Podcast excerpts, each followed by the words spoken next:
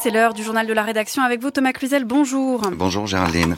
Presque... deux ans après le début de la guerre, l'appel de Volodymyr Zelensky à soutenir son pays face à l'envahisseur russe reste plus que jamais, plus que jamais d'actualité. Oui, le président euh, ukrainien est arrivé à Berlin ce matin, première étape d'une tournée européenne qui le conduira à Paris. Euh, ce soir, nous irons au Royaume-Uni, qui a été le tout premier pays à conclure des accords de sécurité bilatéraux avec Kiev. Nous nous rendrons par ailleurs au Sénégal après euh, l'invalidation retentissante hier soir par le Conseil constitutionnel du report de l'élection voulue par le président Macky Sall. L'actualité en France, c'est tout d'abord la grève à la SNCF. Depuis hier soir, la circulation des trains est fortement perturbée. On en parlera avec notre invité, le sociologue Marnix Dressen-Vagne. À suivre également les débats autour du nouveau mode de calcul du plan éco-phyto censé permettre une diminution des pesticides. Enfin, on s'intéressera aux bons résultats d'EDF.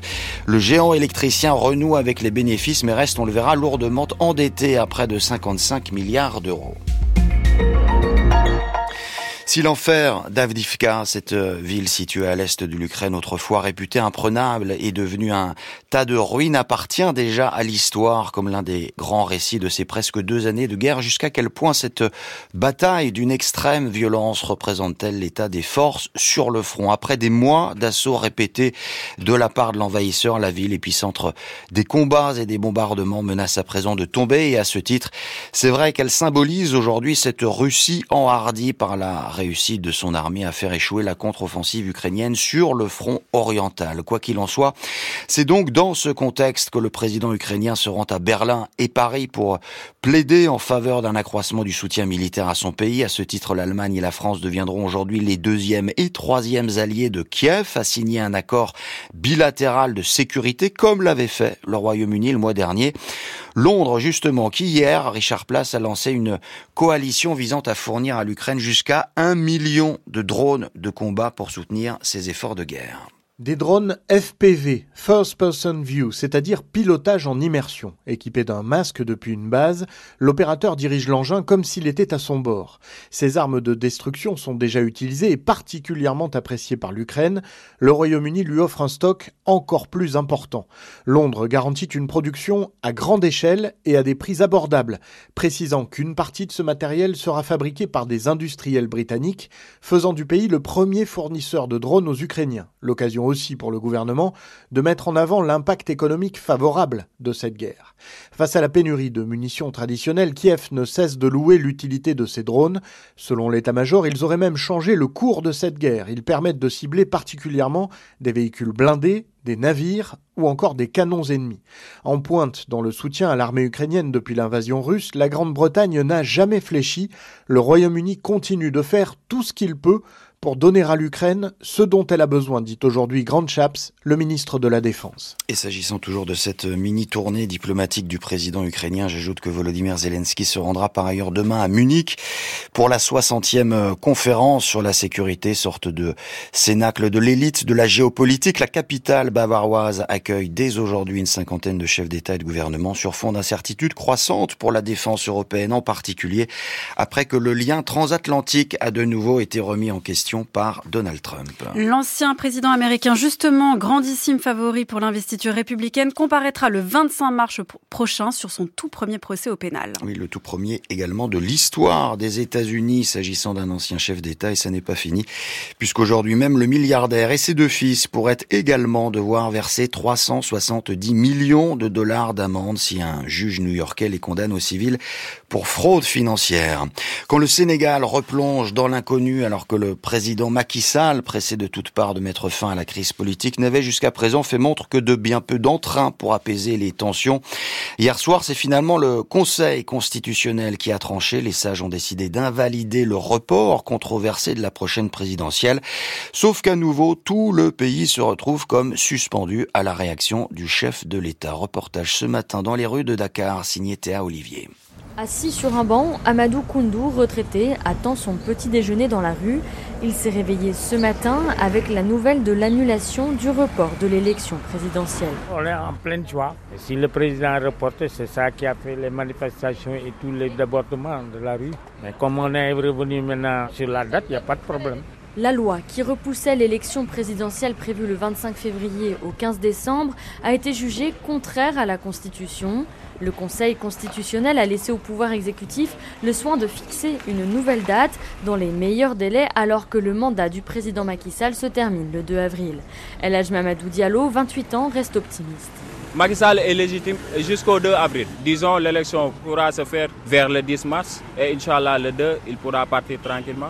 Gardien en uniforme devant une résidence, Christian Diaye est heureux même s'il émet quelques réserves. La décision du Conseil constitutionnel a redoré le blason de la démocratie. Bon, il faut maintenir la pression parce que j'ai l'impression que le président ne veut pas quitter le pouvoir.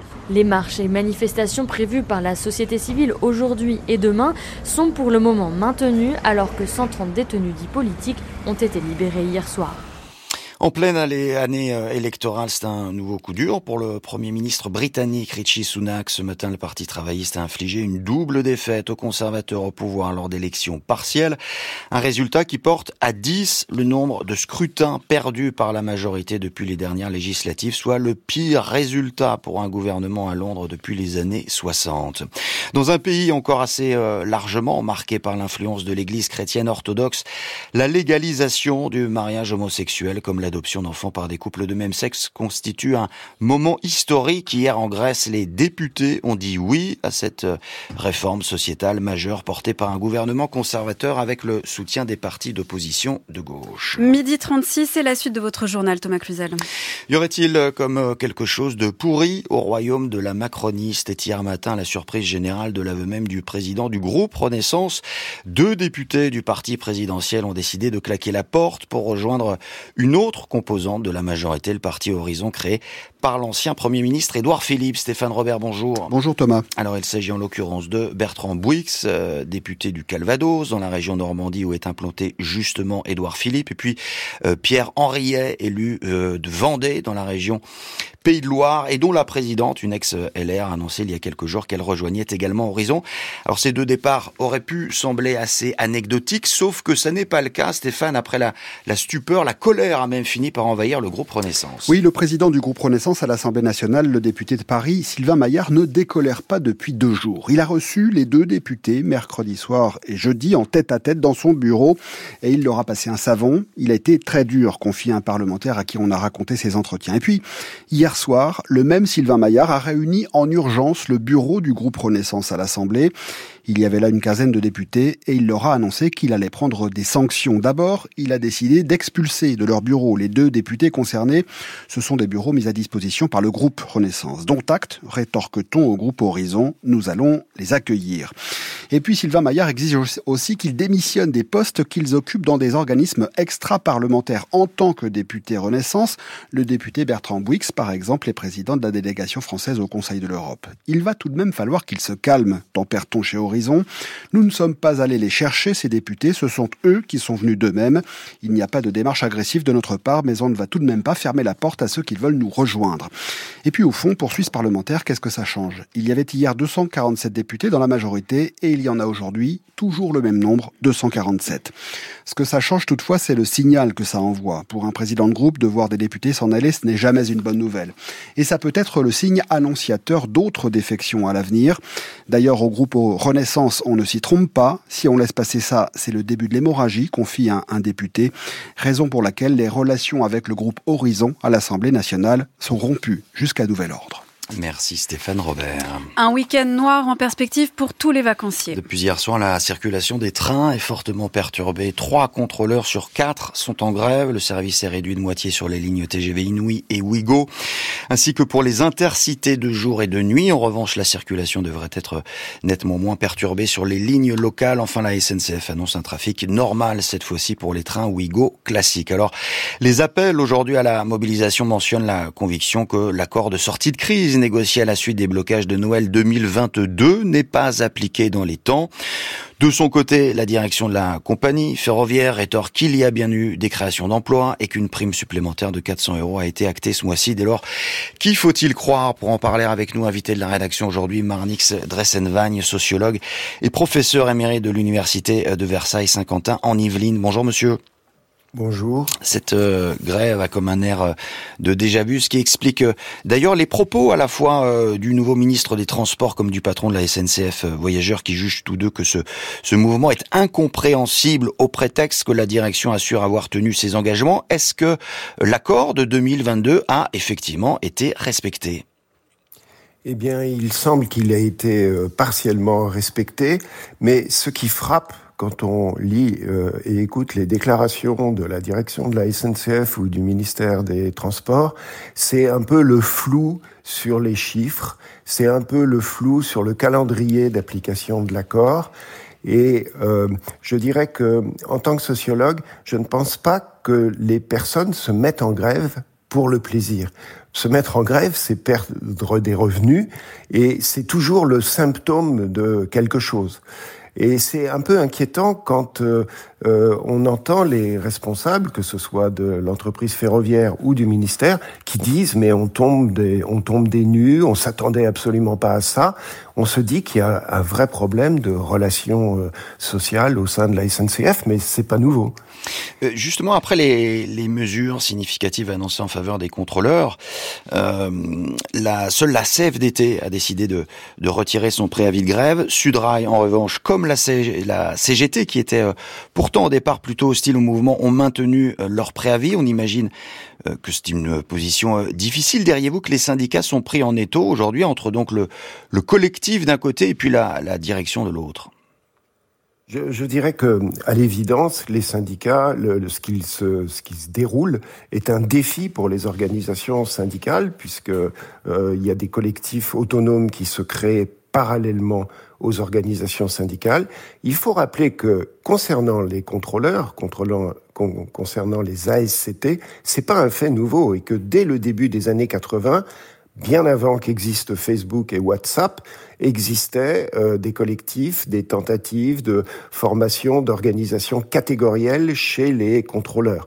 Donc c'est pas un, un phénomène euh, complètement nouveau, mais déjà à l'époque, ça posait problème aux organisations syndicales, et je crois que ça reste vrai.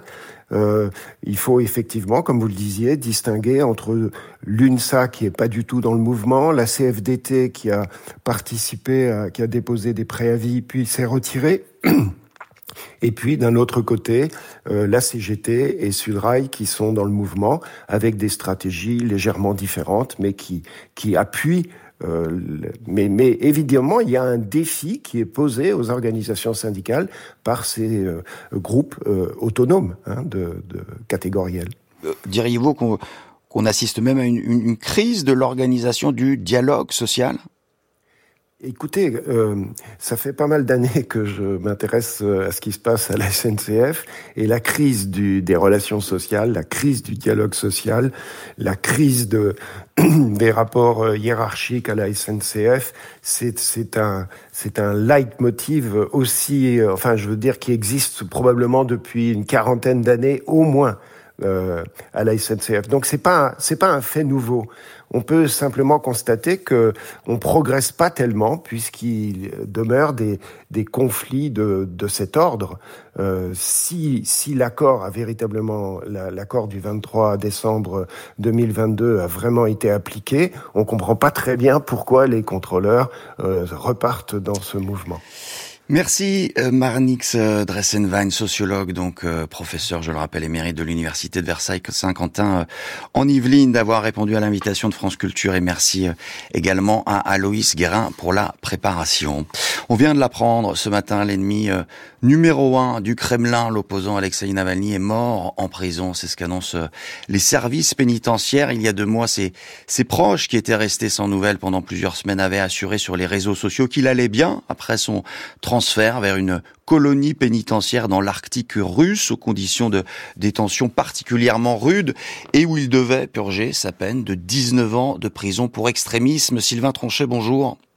Bonjour Thomas. Vous êtes en direct de Moscou. Selon les services pénitentiaires, Alexei Navalny se serait senti mal après une promenade. Les causes de la mort, Sylvain, sont en train d'être établies. Oui, effectivement, c'est ce que disent les, les services pénitentiaires de, de Yamali Nenets. Euh, effectivement, euh, Alexei Navalny aurait perdu connaissance lors d'une promenade.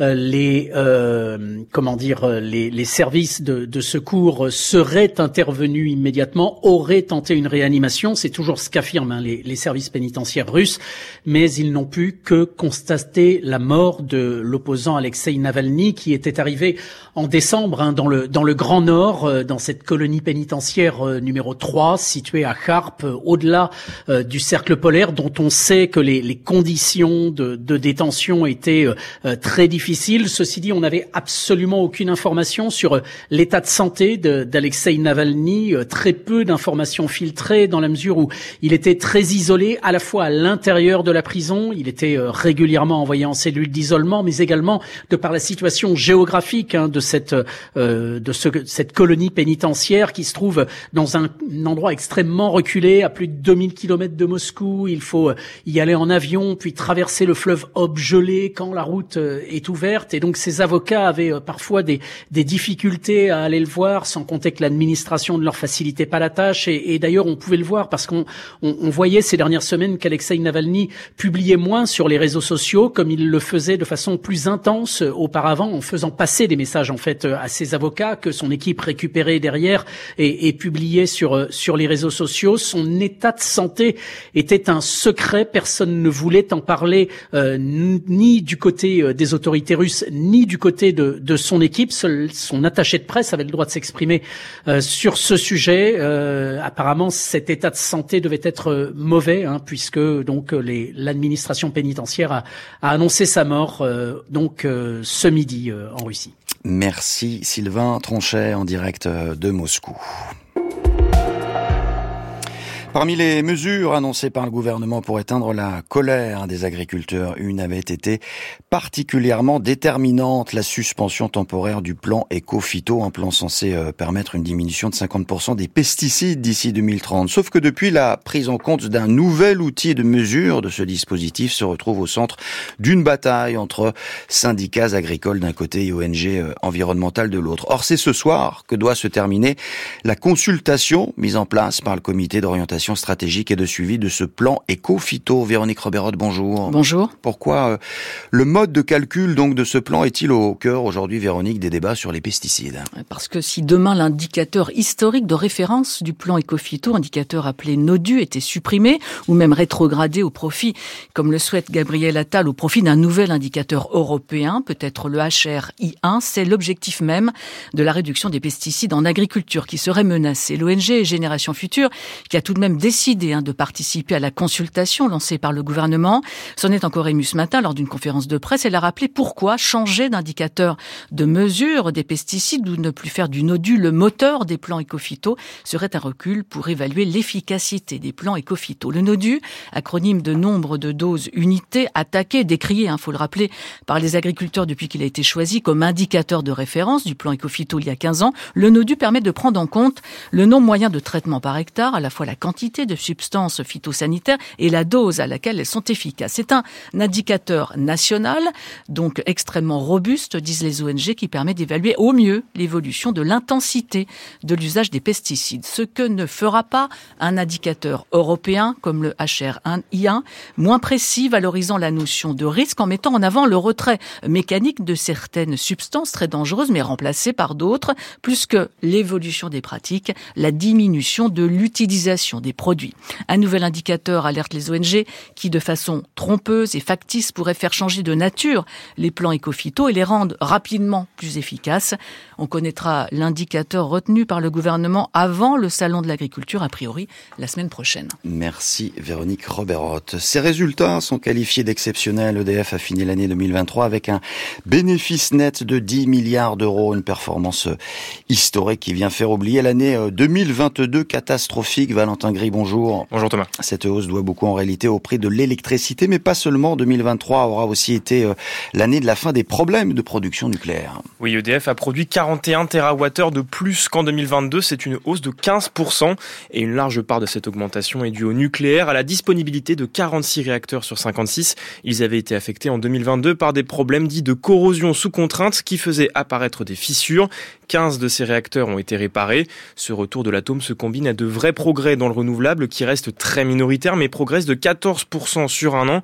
Tout cela permet à EDF de prendre de l'air sur sa dette abyssale en espérant que ces investissements dans les EPR vont finir par payer. Le réacteur nouvelle génération d'Inkley Point au Royaume-Uni continue de voir sa facture enfler de 13 milliards d'euros supplémentaires. Merci Valentin Gray. Et puis donc je vous rappelle l'information euh, principale euh, entendue ce matin. L'ennemi euh, du Kremlin, l'opposant Alexei Navalny, est mort en prison selon les services pénitentiaires. il se serait senti mal après une promenade. Les causes de sa mort sont encore en train d'être établies. On termine avec un mot du temps pour cet après-midi avec de belles éclaircies sur le nord-ouest et la façade atlantique partout ailleurs. En revanche, le ciel sera couvert avec quelques ondées possibles quant aux températures. Elles seront comprises entre 11 et 19 degrés. C'est la fin de ce journal. Il était réalisé par Nicolas Paumet et à 18h, vous avez rendez-vous avec Laura Dulieu pour le prochain journal de la rédaction. Et tout